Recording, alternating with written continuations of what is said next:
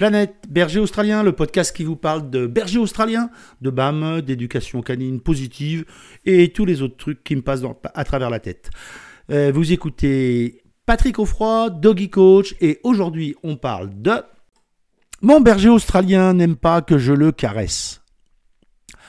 Alors ça c'est un truc que j'ai déjà entendu régulièrement. Mon berger australien n'aime pas que je le caresse. Quand je mets ma main sur sa tête, tout de suite, il tourne la tête, des fois même il s'en va, et la dernière fois même, il m'a un petit peu montré les dents. Le berger australien est un chien qui a besoin de confiance pour être complètement à l'aise. Une des erreurs majeures que l'on fait souvent, encore une fois, c'est de vouloir forcer le contact à un moment où le chien n'est pas prêt à cela. Les bergers australiens adorent les câlins, adorent les caresses. Il n'y a aucun doute là-dessus. Mais ça dépend où et ça dépend quand. Ça dépend où. Beaucoup de chiens, pas seulement les mâles, contrairement à ce qu'on peut parfois lire, n'aiment pas les caresses sur la tête. En tout cas, ils n'aiment pas que l'on commence par les caresses sur la tête. Si vous rencontrez un chien dans la rue et que vous commencez par lui mettre la main sur la tête, il y a de fortes chances qu'il ait un mouvement d'évitement. Un mouvement d'évitement pour plein de raisons. Première raison, c'est que souvent, malheureusement, il peut avoir e-, être né avec des éleveurs euh, non bienveillants qui ont pris l'habitude d'attraper le chiot par la peau du cou en pensant que c'était une bonne idée pour le déplacer du parc A au parc B, peu importe. Et donc, le chien se rappelle de cette douleur qu'il a sentie, et quand vous le touchez sur la tête ou sur la base du cou, il se dit pop, pop, pop, pop, pop, cette affaire sent un peu le gaz. Alors, autant, quand il était bébé, il se laissait faire. De fait. Maintenant qu'il a quelques armes de dissuasion massive, comme le où il vous montre son joli dentier, pour vous dire avec beaucoup de douceur, si tu pouvais commencer les interactions avec moi autrement, ça me rendrait service. Alors, il va évidemment utiliser ces outils pour vous faire comprendre que la façon dont vous l'abordez n'est pas cool. Ça ne veut pas dire que le chien n'aime pas les caresses. Ça veut dire qu'il n'aime pas qu'on commence par lui caresser la tête ou lui caresser le sommet du crâne.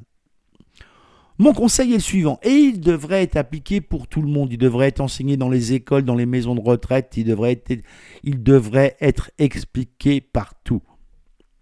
La main ouverte, paume vers le haut, arrive au niveau de la ligne de dos, soit face au chien, soit même idéalement 45 degrés d'écart par rapport au corps du chien.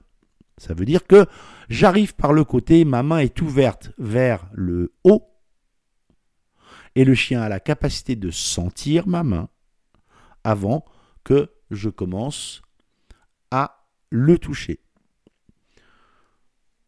Pour information, si vous avez la gentillesse de vous être inspiré, de regarder ce que je fais vraiment, etc., il s'avère que je suis aussi juge expo pour les bergers australiens. Et c'est très amusant de voir comment les juges américaines qui m'ont formé des ASCA Breeder Judge, comme on dit, appliquent ça de façon méthodique. Ça leur est appris dans les cours de l'ASCA comment interagir sereinement avec un chien. On se présente face au chien, le chien nous voit, on se décale un petit peu, on arrive légèrement par le côté, la main paume ouverte vers le haut, le chien nous sent et après, je vous promets, on peut faire ce qu'on veut du chien. D'autant plus que généralement, on commence quasi immédiatement pour amener l'autre main au-dessus et regarder les dents. C'est quand même un geste ô combien intrusif pour un chien, même si c'est un chien d'expo qui est habitué, rodé à ça. Ça reste quand même un geste intrusif. Et ce geste intrusif, il est possible parce que avant, on a créé les conditions de la réussite. Encore une fois, on n'en sort pas, Patrick. Les conditions de la réussite. Et donc, c'est comme ça que je vais pouvoir interagir avec ce chien. J'interagis comme ça avec le chien, je le gratouille un petit peu sous le menton, ou je le gratouille au niveau du cou. Et après, je peux tranquillement remonter. Et là, oui, il va accepter que je le caresse sur le sommet du crâne parce que je ne commence pas par le gratter au sommet du crâne. Deuxième question qui a été posée, c'est le quand.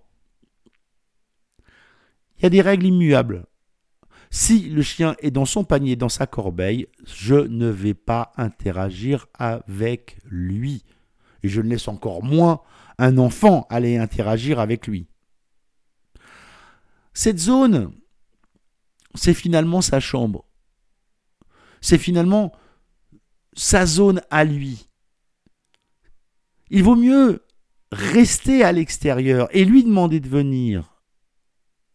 Et là, pouvoir interagir avec lui, plutôt que d'aller volontairement dans sa zone à lui, interagir de façon oppressive et peut-être créer les conditions d'une mauvaise compréhension du chien. Ajoutez à ça que le chien peut être finalement plus endormi que ce qu'on le pensait et que la surprise va faire qu'il va avoir une mauvaise réaction. Donc il vaut toujours mieux prévenir que de vouloir surprendre. Et il vaut toujours mieux appeler le chien, le berger australien, que de vouloir le forcer par une interaction qu'il n'a pas souhaitée. Voilà de nouveaux conseils. À très vite. Merci d'avoir écouté cet épisode de Planète Berger Australien et je vous dis à très vite sur les réseaux sociaux. N'oubliez pas de mettre des j'aime, des likes, des partager avec euh, vos copines, vos copains. Et si vous avez envie de jeter un œil euh, au cours en ligne que je propose, n'oubliez pas d'aller sur doggycoach.fr. À très vite